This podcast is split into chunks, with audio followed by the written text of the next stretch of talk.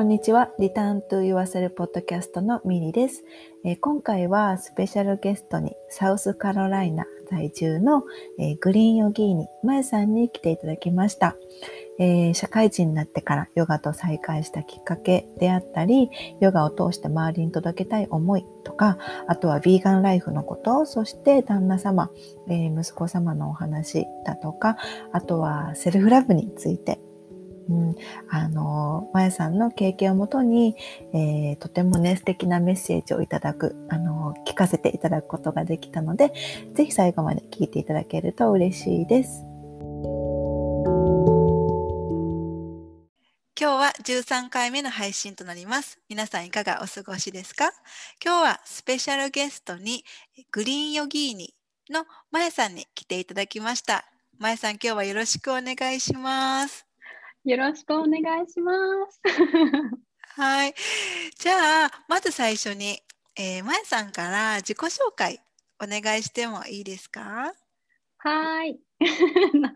なんか改めましてっていう感じが恥ずかしいんですが、えっ、ー、と、まやと言います。えーと、私は今現在サウスカロライナ州に住んでいます。で出身は沖縄で生まれて沖縄で育った30歳です。えっと私は、えー、自分自身が今ビーガンとしてあの生活をしています。で子供が1人いてあとはスパニッシュの旦那がいるんですが毎日喧嘩をしながらたくさんの愛を育んでいます。はい、こんな感じで大丈夫でしょうか？大丈夫です。ありがとうございます。はい。で、今日は、こう、まやさんに来ていただいて、あの、いつもね、あの、まやさん、まやさんのことは、結構前から私、あの、インスタをフォローしてたんですよ。あ、そうなんですね。うん、結構もう何年だろう、2、3年ぐらい前からかな。えー、けうん、結構ずいぶん前からフォローさせて、うん、もらってて。で、そう。なんで、あの、フォローしてたかって言ったら、あの、私もね、あの、ヨガを、あの、うん、私今カナダにいるんですけど、大阪で、うん、あの大阪にいた時にヨガのインストラクターをあの時々そうなんですね。そう本当に時々なんですけどなんかこう週末とかで、うん、約 2, 3 2年23年ぐらいやっていた時、えー、そうやっていた時にあもあのそれはねあの別に本業とかじゃなくて会社員をしながらやってたんですけど、うん、その時にねなんかこうまやさんのインスタが、ね、目に留まって、うんうん、そこからね確かフォローさせていただいてたなって。うん、嬉しい。そうありがとうございます。うん、そしたらなんかこう最近最近というか結構その数年前からあまやさんもなんかビーガンになられてるんだなとかで私もなんかこうビーガンっていう共通点もあったからすごいね なんかインスタ上でなんかこう親近感を勝手に湧いていてうんうんうん、そうなんです。嬉しい。うん、で今日はこうまやさんに来ていただいたのはなんかこうまやさんのインスタとかからもなんか時々ねなんか自分を愛すること、うん、とかを、うん、のメッセージをね伝えておられることがあったからあなんかねぜひ聞いてみたいなって、うん、あのずっとずっと昔前から 前さんのこと見てたからなんかこう共通してこう自分を愛することっていう話題でなんか話してみたいなっていうふうに思って今日はゲストに来ていただきました。ありがとうございます。嬉しいです。ありがとうございます。なんかこんな感じで私自分のことをこうご紹介されたことがないのでなんかもう聞いててすっごく恥ずかしかったです、ね でも、でも頑張ります。よろしくお願いします。はい、お願いします。リラックスして全然、はい、あの間違えてもいいので。多分噛むと思うんですけど。大丈夫です。嬉しいです、はい、本当に。はい。えー、っとじゃあミリさんの質問からいただいた、うん、えー、っとまあヨガの、うん、私自身がヨガを自分の生活に入れるきっかけとなったお話なんですけど、実は私はヨガを始めたのは高校生の時なんですね。あ結構前から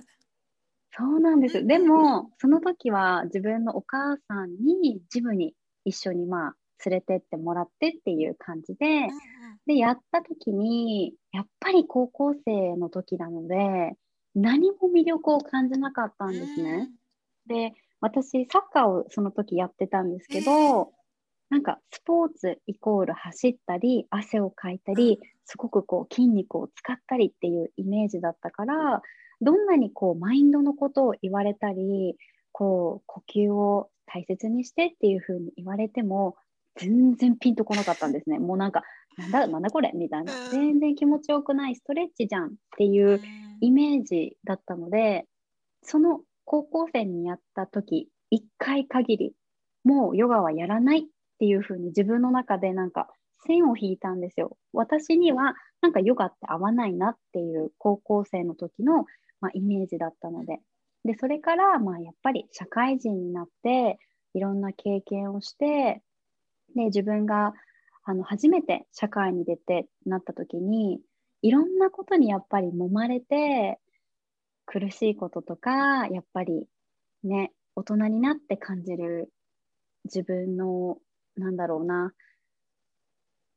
なんて言うんですかこう周りにいつも助けてもらってたあの時とは違う世界にいるんだなっていうことを感じた時になんかすごく自分が小さい人間に思えたしなんかどんどんどんどんなんか自分ってっていうこうマイナス思考になってったんですよ。でそんな時にあのー、ちょっとアメリカに行く機会があったんですね。でアメリカにその時に飛んでで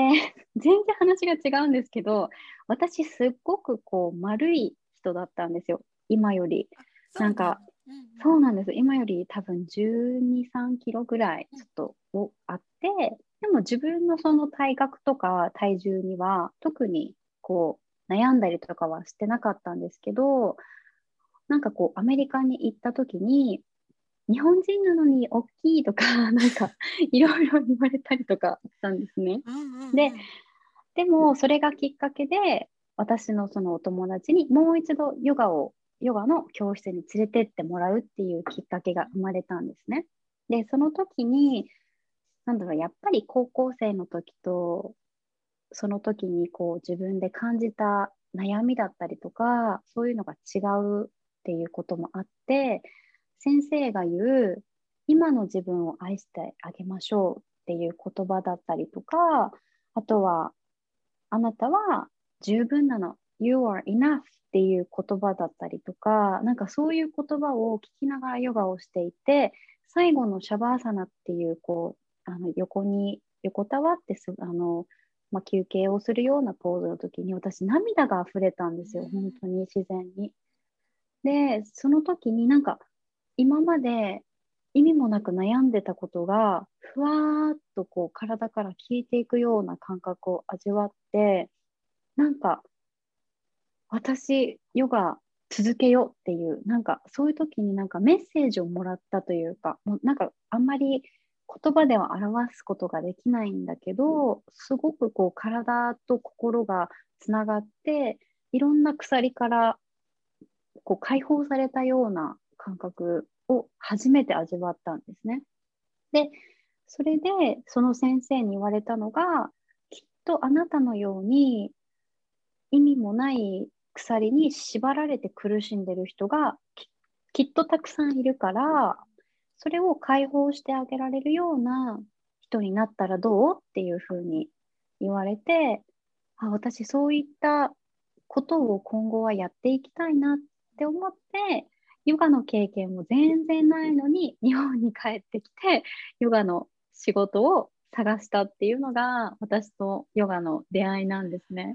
そうなんですね。はい。そっかそっか。じゃあ出会いは、うんうんうんうん。高校生の時から始まって、それでもう一回アメリカに行った時に再会、ヨガと再会したというか、はい、そこでこうハートが開かれたようななんかこう降りてきたんですね、そこで。うもうだからヨガをヨガをヨガに出会ったのはすごく昔だったけど、私にとってなんか本当にヨガと出会ったのはそのアメリカの時かなっていうふうに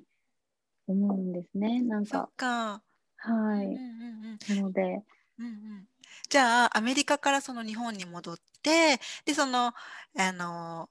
ヨガのお仕事を探したりとかしていて、はい、その後その日本でそのヨガをなんか教えたりとか、はい、そういう経験とかはあったんですか？そうですね。なんかあのまあ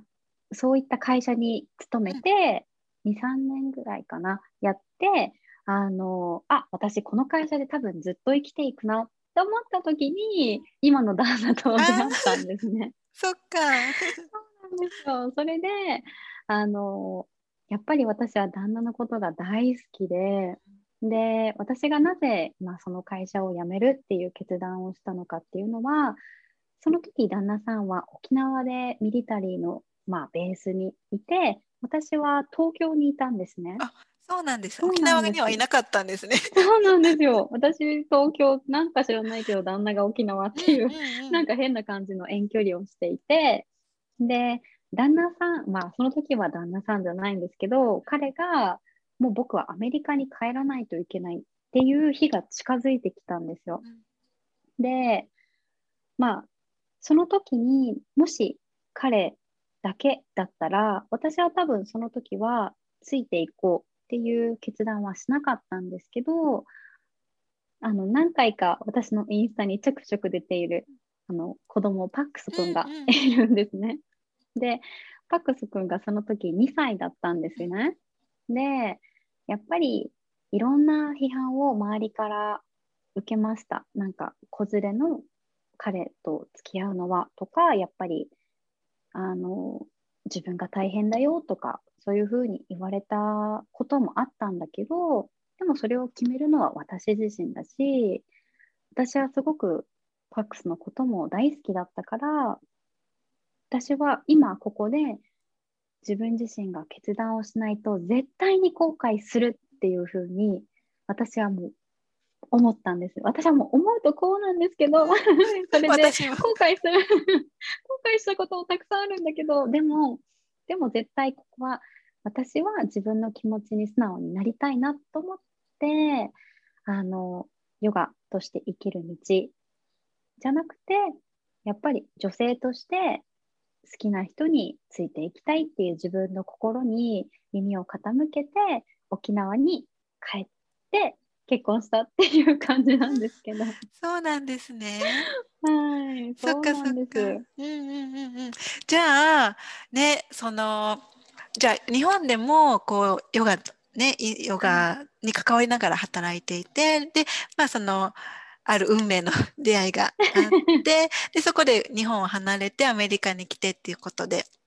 うん、で、ね、今ね今もまだこうあのヨガをお家でね、はい、ずっとされてますよね。もう本当に大好きなので毎日やったりとかしてるんですけどでもやっぱり私がこうやっているうちにこう周りにもやっぱり浸透させたいなっていうのと私には夢があっていつか沖縄に帰った時に自分のスタジオを建てたいんですね。でなんかやっぱり自分のお母さんだったりお父さんだったりああのお姉ちゃんの子供姪っ子甥っ子だったりそういう子たちにもやっぱりヨガを通して幸せになってほしいし自分が感じたそういった解放される感覚っていうのはやっぱりこう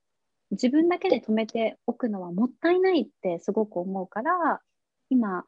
あの自分だけに止めないでできるだけ発信していこうと思って周りにあのヨガを伝えるっていうこともやってやらせていただいています。そうなんですね。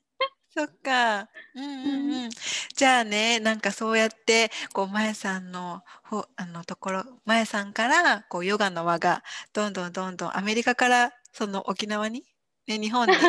ね、届いてるっていうことですよね。うんうんうんうん、そうですね。そう願っています。ね、スタジオねできること私も応援してます。できたら私の行きたいです。あの、あうん、沖縄に行った時に。じゃあミリさん約束。約束。はい、ありがとうございます。ヨガのストーリー聞かせてくださって。いいね、うんうん、なんかこういうことをね、なんか聞かれないとやっぱり喋らないかなと思ったから、すごくいい機会でした。ありがとうございます。ねうんうん、確かにね、なかなかね、こんな風に改めて思い返すことってね、ないないですよね。うんうんはい、じゃあ次の、ね、質問いきたいです。はい、あのもう一つね、あのまえさん、私から見たこうまえさんのイメージが2つあって、あのその最初ヨガとあともう一つビーガンっていうこのもう一つのこうビーガンの方ですね。ビーガンはこう何がきっかけであのスタートされましたか？最初はあのこれも実は私が通っているヨガのスタジオが一番最初なんですね。で、それはあの今は私は結構こう動物の,、まあ、種あの種差別をなくすっていうことにフォーカスをしているんですけど本当は最初はあの私は健康面からヴィーガンのことを知ったんですね。っていうのもあのこのヨガのスタジオに通っている素敵なおばあちゃんがいるんですけどその方が70代あ多分80代だったかなもうすごくやっぱりあの高齢者っていうことは見てわかるんですけどすごくダイナミックなんですよ動き方とかエネルギーとかこの方から感じるのがもうすごくいいオーラエネルギーでで普通に私は「なんでそんなに元気なの?」っていうふうに聞いたら「ビーガンだからだよ」って 返されたんですね。で私は最初ビーガンって何？って思ってそこからあのそのおばあちゃんにいろいろ教えてもらってそのおばあちゃんも健康面から入った方だったのであビーガンっていう食生活をするとエネルギーがすごく溢れるような人になるんだなっていうのが最初の私の入りだったんです実は。なんですけど調べれば調べるほどいろんなバックグラウンドがあるっていうことを自分なりに理解した時にそうなんだなっていう一言では表せられないようなもうことが世界では今起こってるんだなっていうことを知ってこれはいけないっていうのが最終的な私の、まあ、ライフチェンジになったっていうことなんですけどシンプルに私は動物が好きだし自分のワンちゃんが大好きだし自分はじなんか動物に囲まれて今まで育ってきたからそういうなんだろう生きている動物にああいうことができますかっていうふうに言われた言われ自分に問いた時にシンプルにできないし彼らにも感情があるしそういうのをまとめてやっぱり幸せな形を作っていくっていうのが本当の、まあ、幸せだと私は思うからビーガンになろうっていうふうにやっぱり自分で思ったしなんかビーガンにならなきゃっていうよりはビーガンになりたいならなきゃいけないっていうふうになんか私は思いました。なんか、なんだろうな。人にはいろいろチョイスがあるし、やっぱりお肉が好きな人、お肉を今も食べてる人からすると、理解が難しいところもあるかもしれないけれども、やっぱりその命が誕生してパッケージ化になるまでの工程を私たちっていうのは小さい頃に見ることがなかったしそういった機会がなかったからこそ理解するのが難しい部分もあるのは事実だからそういったことが本当に起こってるんだよっていうのをまずは知ってもらうっていうところに今はフォーカスをして伝えようっていうふうにそれをなんだろう私の自分自身のライフスタイルに入れるか入れないかはやっぱりその人自身のチョイスだと思うんですけど自分が口にするものもしくは着るもの持つものっていうのがどういうバックグラウンドで今自分の手元に来てるかっていうのを知ってくださいっていうのを今はあのシェアをしています。なんかこんな感じでいいんですかね。大丈夫です。ありがとうございます。すごく伝わりました。嬉しいよかった。ね、いつもこうまえさんがインスタとかでね発信されてるビーガンの情報とかあのシェアとかも、うん、なんかすごくこうまえさんの愛が地球へ地球とか 動物生き物、うん、うん、に対する愛がすごく伝わってきうん、きます。ありがとうございます。なんかやっぱり自分が発信することっていうのは、やっぱり自分だけのことじゃなくて、世界的に大きいことを自分は発信してるので、そういったことにやっぱり批判をされることもやっぱり SNS 上なのであるんですけど、でもそれを怖がってというか、そういう言葉にあのそういったなんだろうな自分が発信してることにそういった意見を言うっていうことはその人はきっとそういったカテゴリーに興味がある人だと思うんですね。だからこそあの意見を言ってくれるし私のインスタを見てくれてると思うのでなんだろうなバッシングされることもあるけれどもそれを今はこうポジティブに捉えられるようになったというかなんかそういう人も見てくれてるぐらいあの私はあの発信できてるんだなっていうふうに思うとなんかよしなんだろう負けないぞじゃないけれども なんかあ私がやってることはちゃんと響いてる人には響いてるんだなって思えるようになったのでなんかミリさんのインスタを見ながらよしミリさんも頑張ってるから私も頑張ろうみたいな 感じで今は本当にできるようになりました。うんうんうんうん。ね、なんかね、いろんな人がいるから、やっぱりこうみんながみんななんかね、別にこう強制するわけでもないし、うん、絶対にビーガンじゃないとダメとかっていうわけでもないから、うん、そういう選択肢もあるよっていうことで、うん、でそういう選択肢を取るとこんな風になんかね地球に地球だとかあの動物だとかで巡り巡って私たちにいい影響があるよっていうのがね、うん、なんか少しでもあのまやさんの投稿とかからね伝わるといいですよね。うん、ありがとうございます。うん、頑張ろう。ね、頑張りましょう。ね、あのエコエエコヒーローだったっけな？エコヒーロー。ミルさんもエコヒーロー。エコヒーロー。本当に頑張りましょう。なんかそのビーガンになった時にあの旦那さんからなんか何あのからは何か何か言われましたか？なんか私はこう旦那さんに私ビーガンだからっていう発言発言じゃなくてなんだろうあのことを言ったわけではないんですね、実は。うんうん、で彼が彼はなんかあの体重を健康的に落としたいっていうことを私にちょっと悩みで言ってきて、うん、でそれで私はいい方法知ってるよっていう 感じで彼には食生活からアタックしたんですね。であのビーガンのお肉とか言うと多分最初はこの人は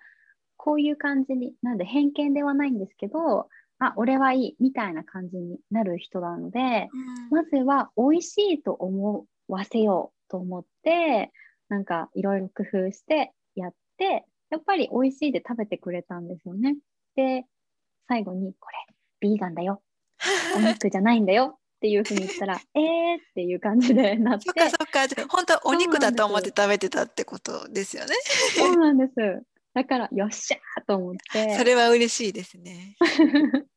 それでまあ子供にはねやっぱりどんな形でパッケージ化になったっていうことを見せるのにはやっぱりちょっと早いかなっていうふうに思ったので、よくあの何て言うんですか？そういったあの家畜だったり鳥だったりっていうのを保護してあの育てる場所、うんうん、英語で何て言うんでしたっけ？ちょっとど忘れしちゃった。こう豚ちゃんとか鳥とか馬とかあと牛かそれを、まあ、保護してる施設に行って。サンクチュアリーって。あサンクチュアリー。そうですそうです、ありがとうございます。サンクチュアリーに、まあ、子供を連れてって。あ、うんうんうん、いいですね。そういうふうにあの間接的にこう子供には教えるわけじゃないんですけど感覚的にこの子は最初どう思うんだろうなというふうに思って連れてったらすごく喜んでくれたんですね。なんか、ああ、すごく可愛いって、やっぱり子供なのですごく素直。で、そのサンクチュアリーの、まあ、運営している方が、まあ優しくですけど、この子がもし、こういうお店に並ぶお肉になったらどう思うっていうふうに、まあ、この子に聞いたときに、やっぱり子供ながらにびっくりしたんでしょうね。この子がこの形、このパッケージ化の形になるの？っていう。で、それで、かわいそうって言ってくれたんですよ。なので、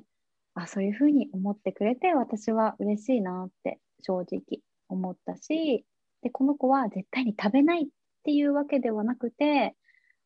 もし、あの、僕が食べなければいけない、あ違うな、食べないでもいいっていう選択ができるんだったら、僕は食べないっていうふうに子供ながらに言ってくれたので、なんか私はすごく嬉しかったですね。なんかそれが親からすごくこう強制的に喋らせた言葉じゃなくてこの子がナチュラルに心から思ったことが私と同じ感情だったっていうことがすごく嬉しくて、うん、なのでサンクチュアリーには1ヶ月に1回ぐらいのペースで行ってあのやっぱりねあのそういった動物たちと関わるっていうことが大きくなってきたら機会も減るだろうしだから今できることはやってあげようと思って、サンクチュラリーには行っています。なので、家族は私がビーガンのことを、まあ、応援してるっていうよりは認めてくれているので、うんうん、特に、なんだろうな、喧嘩したりとか、お肉食べないから人生損してる。とか、なんかそういうふうに アメリカ人の人よく言うんですけど、あの、なんだろうな、美味しいのにとか言うんですけど、私の旦那や子供は私にそういうふうな言葉を言うこともないし、すごく私はだから、あのストレスフリーでビーガンライフを続けられているというか、うんはい、そういう感じです、うんうん、はい。じゃあね、なんかそのご家族も理解をねしてくれてる、尊重してくれてるっていう感じですよね、その選択をね。うん、はい、ね、なんかそのお子さんをそういうサンクチュアリーとかにつあの連れていくのすごくいいなって今聞いてて思いました。なんかやっぱりねなんか子供の本当に大人私もこうビーガンになった時に本当に何て言うのかなスーパーに並んでるその姿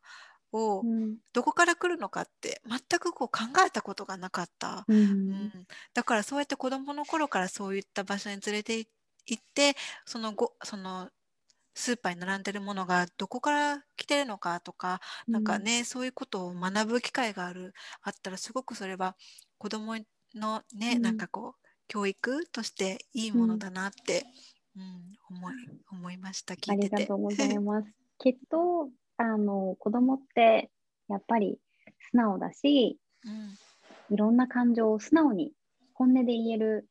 子供たちなので、なんか子供って大人はやっぱりこれは言ってはいけないんじゃないかっていう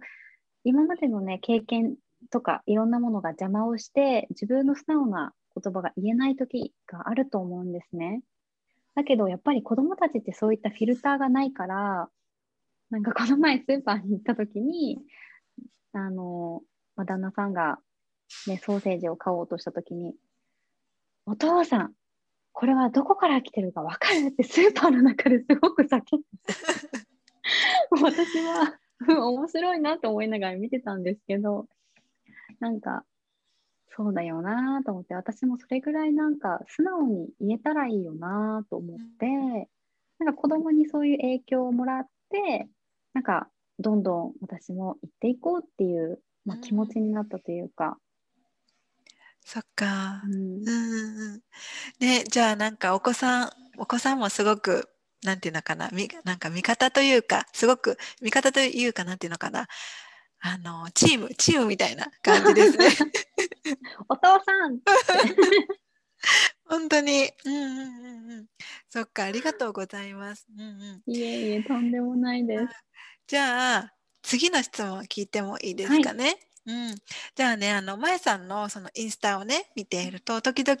あの、セルフラブっていう言葉、あの、ちょっと冒頭にも言ってたんですけど、セルフラブっていう言葉とかも、あの、目にすることがあったんですね。だから、なんか、そのさっきね、あの、ヨガと出会っそのヨガとアメリカで再会した時のエピソードでもなんかこう先生が自分を愛愛そうとか言ってたとかってね、うん、おっしゃったんですけどなんか改めてこうまゆさんもなんかセルフラブをなんか普段から大切にされているのかなっていったことを聞いてみたいなって思います。ありがとうございます。そうですね。なんかセルフラブってすごくこうシンプルな言葉なんですけど結構難しいことでもあるのかなっていうふうに思っていてでまあそういうふうに私がセルフラブっていうことが自分自身でできるようになったのも結構最近なんですよね。なんか実はなんかミリさんも見たかわからないんですけど私のそのインスタの方にあの自分自身がやっぱり辛い経験をしたことだったりとかそういうことも載せたりとかしてるんですけど一度私はそういった SNS とか外に向く世界からもうそれを全部切りたいなって思った時期があったんです実は。でそれっていうのがあのいつだったかもう2年前になるのかな結婚してアメリカに来て3年目かな。私妊娠したんですね。で妊娠してもう旦那さんとやっぱり待ち望んでたあのことだったからすっごく嬉しかったしもうなんか今まで感じたことのない幸せっていうのを味わったんですけど何ヶ月目かな？5ヶ月目ぐらいの時かな。あの私流産をしたんです。で流産だけではなくて実は子宮外妊娠っていうことが分かってで病院に行った時に子宮がん妊娠っていうのはやっぱり母体になんだろうなあの母体を危険にさらすのでこれは人工的に流産にしますっていうことを言われたんですね。でその時にやっぱり守りたいけど守れない命っていうことを経験したんですね。今まで待望ならずっと待っていて新しい命ができてその命にすごく愛情を持っていてでも手放さなければいけないっていうのをなんだろう経験した時にすごくもう辛かったし旦那も辛かったと思うけれどもでも私のことを心配して子宮外妊娠の手術に挑んだんですね。でやっぱり目が覚めた時には自分の体にも傷が残っていてもう本当であれば8ヶ月後10ヶ月後に抱くはずだった命もなくなっていて自分の心の痛みと体の傷の痛みだけが残ってしまって自分自身が本当に嫌だったんですあの時、うん、なんか嫌いっていう言葉以上になんで私はやっと来てくれた命を守れなかったんだろうっていう自分に対して本当に嫌いよりも憎しみっていう言葉の方が似合うぐらいの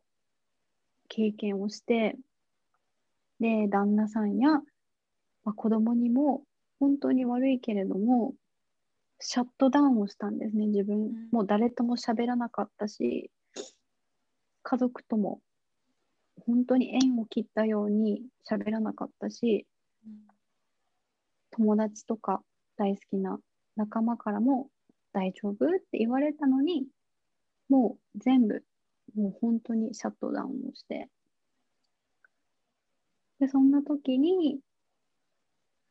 私の、まあ、息子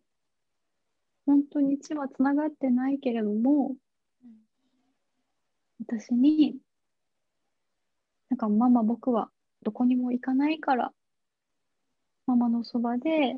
ママを助けるからっていうふうに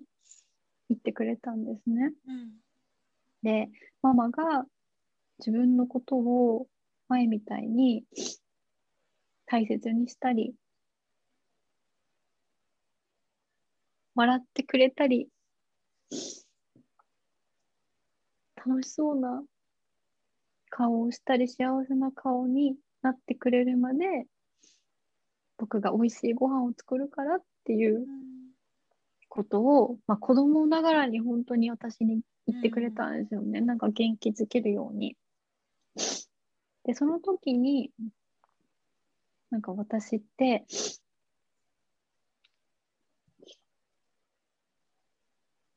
なんかダメだなじゃないけれども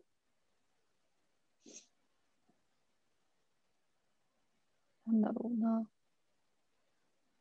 私が大好きな人たちがこんなに周りにたくさんいるのになんで私はこういうふうに自分を責めてるんだろうって思ってすごくダークな期間は長かったけれども、うん、やっぱりそこで救われたのも家族の愛っていうか。でこの子がママが自分自身を大切にできるようになるまで僕が面倒を見てあげるっていう感じで言われた時に、うん、あ私自身が自分のことを認めてあげて前に進んであげないとこのダークから抜けられないなってやっと思えるようになったんですその時に。うん、でそれで殻から抜け出せて、もう一回前を向こうって。で、その時に思ったのが、自分自身を受け入れるだけじゃなくて、今まであったことを全部受け止めて、しっかりとそれも自分自身の一部として愛してあげて、前に進んであげること、プラス、こういった思いっていうのを周りに発信することで多分自分自身がもっと楽になるなっていうふうにも思ったから私自身がまずは成長するために自分自身を愛するために辛いけれどもそういった過去をちょっとオープンにしてみようって。でそれを旦那も支えてくれたし隣で。それをすることで私自身がまた前を向いて前のように笑ったりとか自分の感情に向き合ったりとかできるようになるんだったらこれもあの協力するっていうふうにサポートしてくれて。でその時に すいませんめっちゃ鼻水が。大丈夫ですよ。なんだろう私ってすごく愛されてるなって、うん、愛に救われてるなって。でこの愛って私はギブアンドテイクじゃないけれども、やっぱり周りのことも愛して、私のようにダークになっている人、そういう人を殻から出してあげたいっていうふうに気持ちが切り替えられたし、で、そんな時ってやっぱりなんだろうな、引き寄せじゃないけれども、ビリさんだったり、うん、あとはそういったハッピーなオーラをあのすごくシェアしてくれる人っていう人がどんどん増えていくんですよね、うん、まあ、自分の周りに。自分がやっぱり前を向いてそういったエネルギーを発信したいと思うとやっぱり神様って見てるからそういう人を引き寄せで自分のところにこう集めてくれるというか、うん、でその時にやっぱりヨガともつながるんですけど自分のことを愛すからこそ周りを愛することができる、うん、セルフラブっていうふうにつながって私はそうだなっていうふうに思えたし自分をしっかりと見つめ直して愛してあげるからこそ自分の中にスペースが生まれて、うん、周りのことも認められるような人になるし大好きな人を笑顔にもっとできたりとか幸せにできたりするんだなっていうことをやっぱり自分の経験から学んで今はすごく楽になったというよりもその辛かった思い出を一緒に自分で背負って生きていくことが今はできているというか、それに対してかわいそうっていう方もきっといるかもしれないけれどもその経験がなかったら多分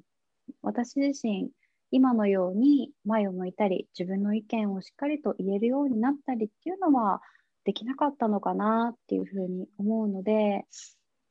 まあ繰り返したくはないけれども、うんうん、自分の人生にプラスに今はなっているのかなっていうふうに思えるようになりました。うん、ありがとうございます。もうなんかすごくうん、涙があのつられそうになりました。いえいえ、うんうん、本当はハッピーな感じにしたいんですけど。でもこれもね、まえさんのね、あの一部だから、あのシェアしてくださって本当にありがとうございます。いえ、とんでもないです。そういったあのミリさんと出会えて私も嬉しいです。うん、ってくれてありがとうございます。うん、なんかま まずこの最初にその息子さんの言葉っていうのは本当に、うん、本当に愛ですね。うん、本当に優しい。何歳、何歳ですか？息子さんは。今は、えっ、ー、と、今年10歳になる年なんですけど、うんうんうん、出会ったのは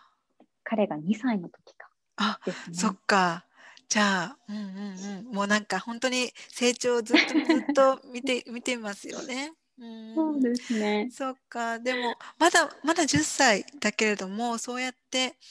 うん本当に気づかきなんかこう相手を思ってうん、その言葉ってかけてくれたの、本当にそのその子の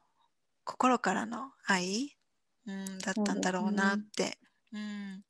ね、そしてその何て言うのかな。その家族とか周りに支えてくれている人たちを支えようと思ったらま,、ね、まずはこう自分のカップが空っぽの状態だったら、うん、そこから抜け出せない支えられなんかこうお返しができないというか、うん、ね。あの大切にできないって感じたっていうことですよね。うん、うん、そうです。もう本当に、なんだろうなセルフラブっていう言葉っていうのがすごく今私の中であの大きなものになってるしミリさんのおかげでセルフラブをシェアすることでもっと自分を大切にできる人が増えていく、うん、イコール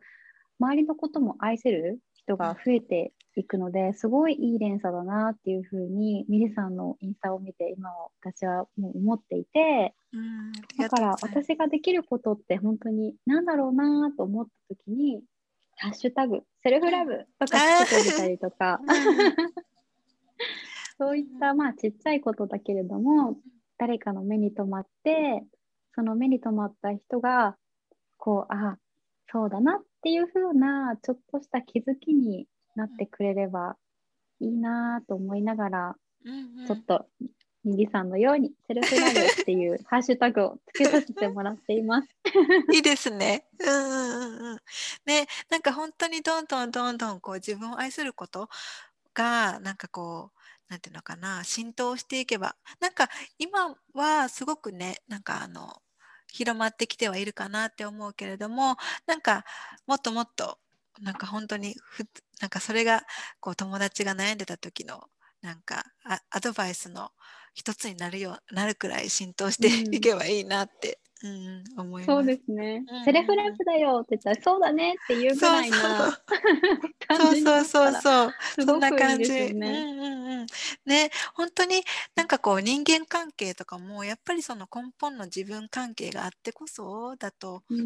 思うし、うん、それこそねあの私私もねその今そのビーガンとか。うん、うん、であビーガンになってからも結56年経つんですけど、うん、で何ていうのかなもしあの何ていうのかなセルセルフラブ私だなんて セルフラブをね 大切にしていたから余計になんかもっとこう地球にもとか、うん、動物にもとか優しくなろうっていうふうにも感じることができたんですよね。うん、やっぱりあのあそれこそ今まで私自然とか全然興味がなかったって言ったら変な言い方ですけど気にしなかったんですよね。なんか、自然に癒されるってことが何か分からなかったんですけどなんかそれこそ自分を大切に愛していって自分とつながっていくほどなんかその先その自分の周りにあるその自然とかあ太陽気持ちいいなとか、うん、なんかその一つ一つに感謝と愛がを感じるようになって、うん、なんかそれもやっぱり自分を大切にし始めたからこそこう身の回り全体的に大切に感謝とかを感じれるようになったのかなって思うからやっぱりねなんか人間関係もそうだけど本当にこの地球で生きる一人の人として、うん、うん、自分を愛することをまずはすることって、ね、うん、大切だなって思います。うん、そうですねもう ゆりさんはエコヒーロー。エコヒーローでセルフラバー、もう本当に素晴らしい。ありがとうございます。うん、なんかね、そのまえさんがセルフラブをね、こう大切にし始めた、この家庭の中で、なんかその人間関係とか、まあ、生き方とか、何かいい変化っていうのを、なんか例えば一つ挙げるとしたら、どういう変化があなんか思いつきますか？そうですね。例えば、なんか、嫌なオーラ、うん、なんて言えばいいんだろう。例えば、やっぱり人間なので、誰かに対して、無ってなったりする時ってあると思うんですね。でも、そういう自分と価値観が違かったり、考え方が違う人に、すごくオープンになることができたって言ったらちょっとあの大きいかもしれないんですけど簡単に言うと昔は自分が嫌いと思った人にもうドアを閉めてその人とはコミュニケーションを取るっていうことをしなかったんですね。なんでかっていうとやっぱりその人のことが嫌いだから仲良くできないみたいな感じで思ってたんですよ昔は。でも、こういうふうに自分が自分自身のことをこう認められるようになって、周りのこともこう受け入れられるようになった時に、自分が苦手だなって思ってた人に、すごくこう、なんだろうな、オープンになることができて、そのそうすると相手も自分に対してもっとオープンになってくれるんですね。で、結果、私この人のこういう面知らなかったなとか、そこからいろんな気づきが生まれて結果その人のことが好きになるんですよ。面白いなと思って、うんうんうん、だからそういうのって結構人間関係で年を取るというか社会に出るときっと悩む人人間関係に悩む人っていうのはたくさんいるのかなって思うんですけど、うんうん、なんでその人が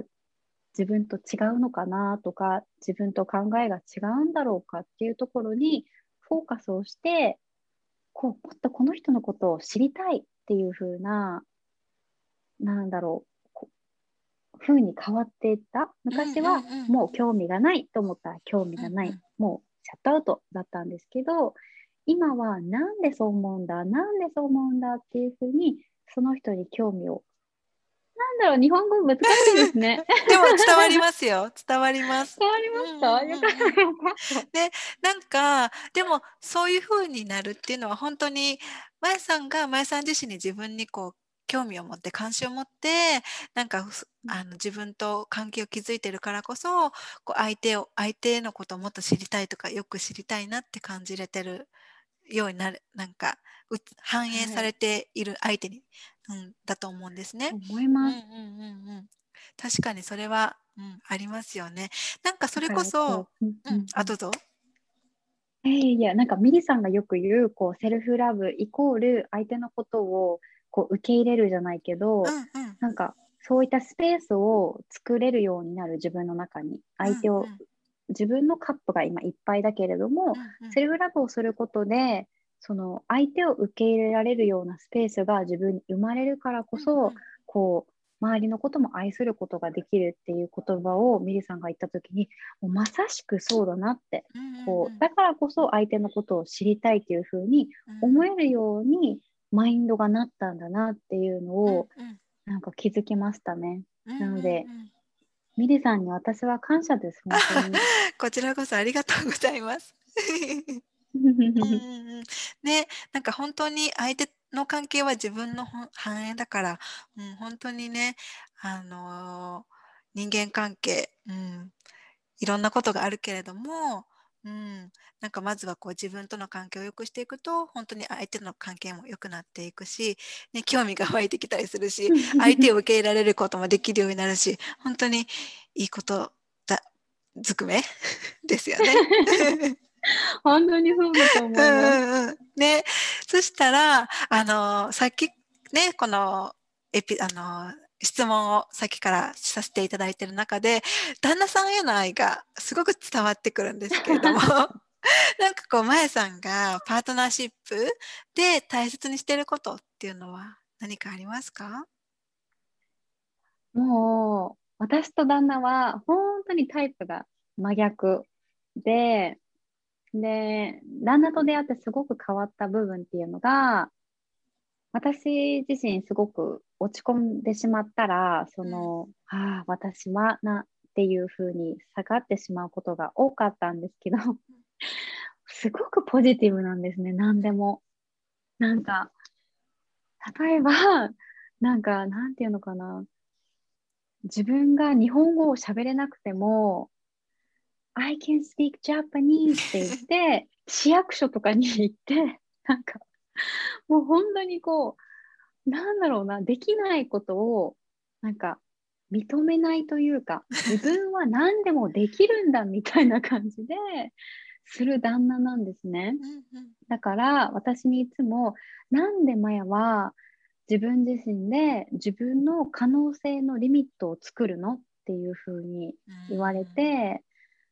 自分ができないと思うからこそできないんだよみたいな。でさっきも本当にミリさんが言ったように自分が自分のことを信じてあげたり自分が自分のことを応援してあげられるようなチアリーダーにならないとダメだよっていうふうに言われ続けてたんですよ。でお父さんからも同じように小さい頃言われてでなんかなんでお前は落ち込むんだみたいな落ち込むのはいいけどなんでそこからすごく這い上がるまでに時間がかかるんだみたいなことを言われたことがあって全く同じことを旦那からも言われてなんだろうな。すごくこうあ私下向いてんだみたいなことを気づかされる。でポジティブエナジーをすごく旦那からもらってもうなんかなんだろうな。この前言われたのは今日一日 I cannot do it って言うなよって言われてなんかそれをやっぱり実践することで自分が I cannot do it ってこんなに言ってるんだなっていうのにも気づいたし、そういった気づきを旦那がくれるので私はすごく感謝してるというかもう大好きです。もう伝わってきます。すごく頼もしい旦那さんですね。そうですね。もう本当に私のことなんて、なんだろう、気にしないで、もうなんかもう、鼻歌歌って入ってきたりとか、もうもうすごくそういったことはするんですけど、でも、やっぱり楽しませてくれるエンターテイナーなので、うんうんうんうん、そう大好きですね。そっか、すごく伝わってきます。ね、なんかもちろん喧嘩とかもねあるかと思うんですけどなんかその仲良くいるなんかこうことために大切にしてることとかあったりしますか？そうですね。もう喧嘩したら絶対に旦那が謝ってくれます。優しい 優しい。秘訣っていうか、なんか、あの、私は結構、喧嘩したり、自分が嫌だなと思ったら、もう、なんだろうな、自分の怒りが収まるまで一人でいたいタイプなんですね、本当は。うんうん、だけど、そこに、もう迷惑とか考えずせずに、話し合おう、話し合おうみたいな感じで、どしんどしんどしんってくるんですよ。でも多分それがあの私と旦那が今までリレーションシップが続いている訣なのかなっていうふうに思います。なんか私のことをもっと知りたいって思ってくれるし、なんかそれがすごく最初はもう本当にうざったいなって思ってたんですけど、なんかそれぐらい私のことを思ってくれてるんだなっていうふうにこう私も洗脳されちゃいました。本当だ、めっちゃ愛され愛されてますよ。うんうんうん、そうですかね。うんうんうん。ねそっか。じゃあこう旦那さんからの愛も受け取って、あの息子さんからの愛も受け取って、ね、もう愛ばっか。愛いっぱい。でも本当に喧嘩も多いんですけど、うんうんうん、でもなんだろうな意味のない喧嘩っていうのはないと思うから、うんね、やっぱり今までバックグラウンドも何も違う赤の他人が一緒になって生活をしてっていう中で、喧嘩がないっていうか言い合いがないっていうのはありえないと思うんですね。やっぱり人間なので。でもそこで諦めずに一緒に向き合いながら生きていく大切さっていうのを私は旦那からこう学んでいるので、うん、今すごくこうリレーションシップで悩んでたりとかあとは国際恋愛で悩んでる人とか言葉が通じなくてっていう人がもしいたら私はそういった簡単な理由で諦めないでほしいなって思います。やっぱり大変なのはいろいろあるけれども本当にその人のことが好きでその人のことを考えるだけで顔がにやけたりとか 嬉しいなとか少しこうふわふわっていう気分になるんだったらその心に耳を傾けてそことしっかり向き合ってあげれば結果絶対ハッピーエンドになるかはわからないけど絶対いい結果がついてくると思うから諦めないで本当にセルフラブしながら相手のことも受け入れて歩んでくれたらなっていうふうに思います。うんうん、まさしく 本当そうだと思います。うんうんうんはい。じゃあ、えー、最後の質問に行きます。はい、ね、あの、まやさんがね、あ、そう、そのまやさんはもちろん、こう人生の中でいろんなことがあって泣いたりとかね、こう、あの閉じこもってしまうようなこともね、うん、あるかとは思うんだけれどもでもそれでも私の中ではまやさんはすごくねあのパワフル元気でハッピーなねイメージがあの 印象があるんですよね、うん、だからそのそのパワフルさというかそうそのパワフルさはどこから来るのかなって。でそのまたこうまやさんが生きる上で大切にしてることは何ですかっていうのを最後に聞いてもいいですか？はい。そうですね。私がなんで元気なのかっていうのは、やっぱり人は一人で生きていないから、自分が落ち込んだ時にも私には燃料となる家族が周りにいる。それがきっと私が周りからこう、まやさんって元気だねって言われる理由だと私は思うんですね。多分きっと今自分自身だけで暮らしてたりとか生活をしていたらきっと私は何だろう今とは違うのかなっていうふうに思います。いろんなことがあったけど結果すごく私のことを毎日忙しい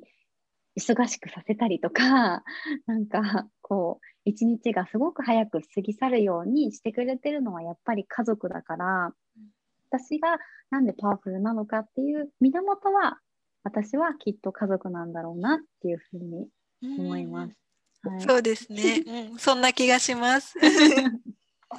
うんうんうん、家族の家族と家族から受け取ってる愛っていう感じそうですね、うんうん、だから一日が30時間あればいいのにとか思ったりする時もあるんですけど。うん、でもそれぐらい私のその生きている時間っていうのは充実してるんだなって思うと、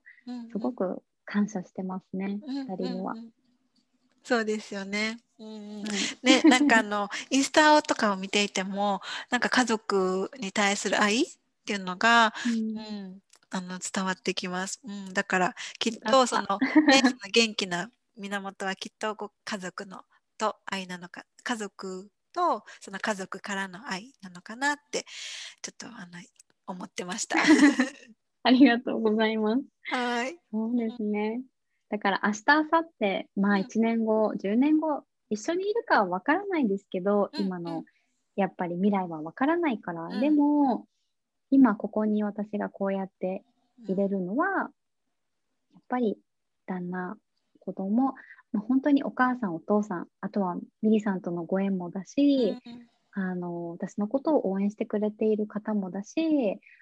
兄弟、本当に全部の人のおかげで私は成り立ってると思ってるから、なんかそういった恩返しじゃないけど、なんかそういうことも、なんか少しずつ、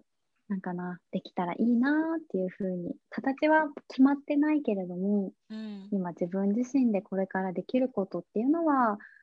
なんだろうな、さっきもちょっとあの言ったけれども、自分がなんでヨガをしているのかとか、うん、ヨガを通してたくさんの人を笑顔にしたり健康にしたいっていうふうに思ってるからそういったものを使って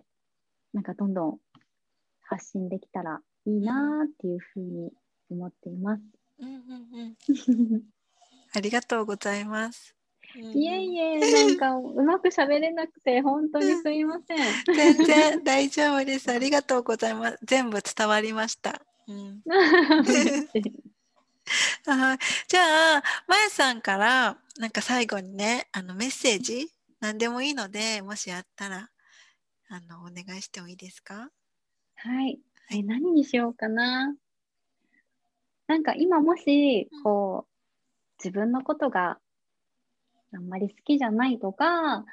なんか嫌だなってもし思ってる人がもしいたら、もう鏡見て、もう変顔してみてほしい。もうなんか変顔して、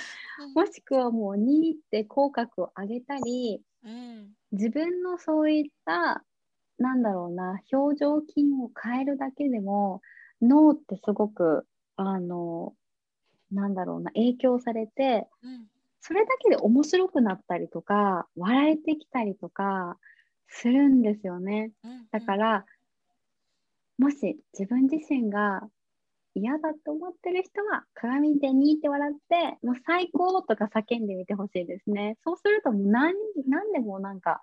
もうちっちゃいことに思えるし、うん、なんかもうか次頑張ろうみたいな感じになるのでまずは自分自身をさっきミリさんが言ったみたいにチアリーダーとして勇気づけてあげたりとか自分のことを好きになってあげたりとか自分自身が一番の親友になってあげたりっていうのをまずはやってほしいなっていうふうに思うのともしなんか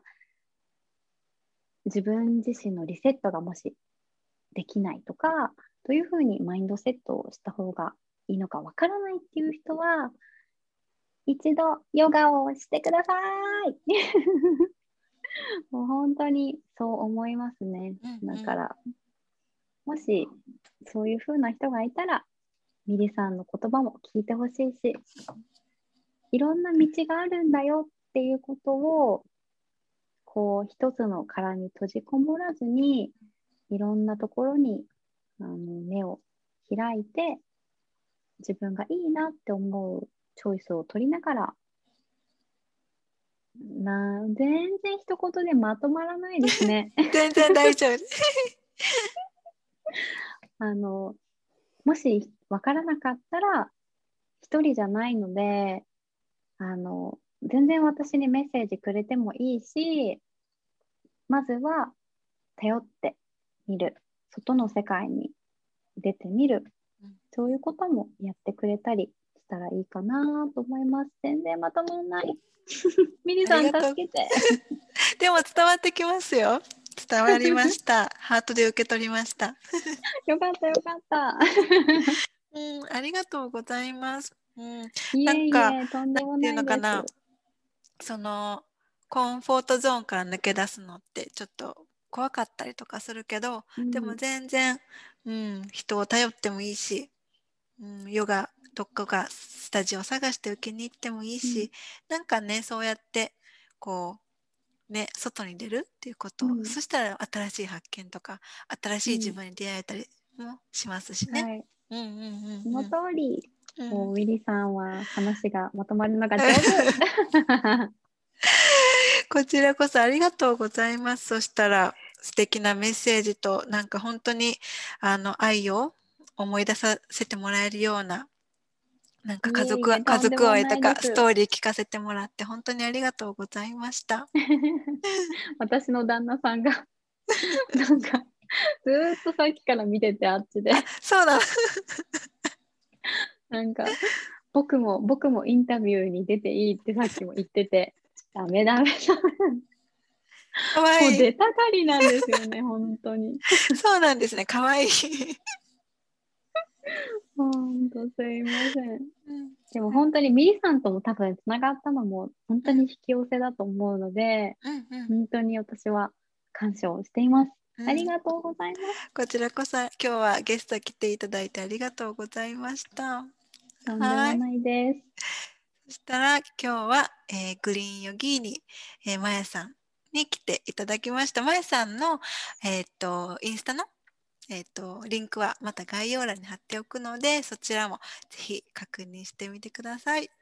そしたら今日のエピソードは以上です。またね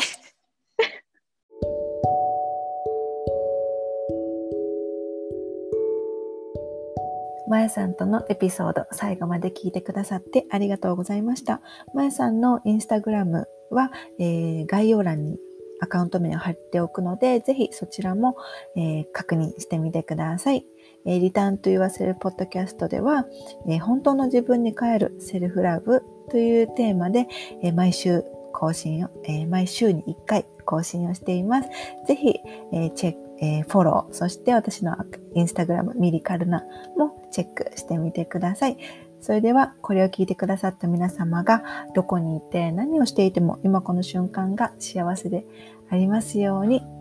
またね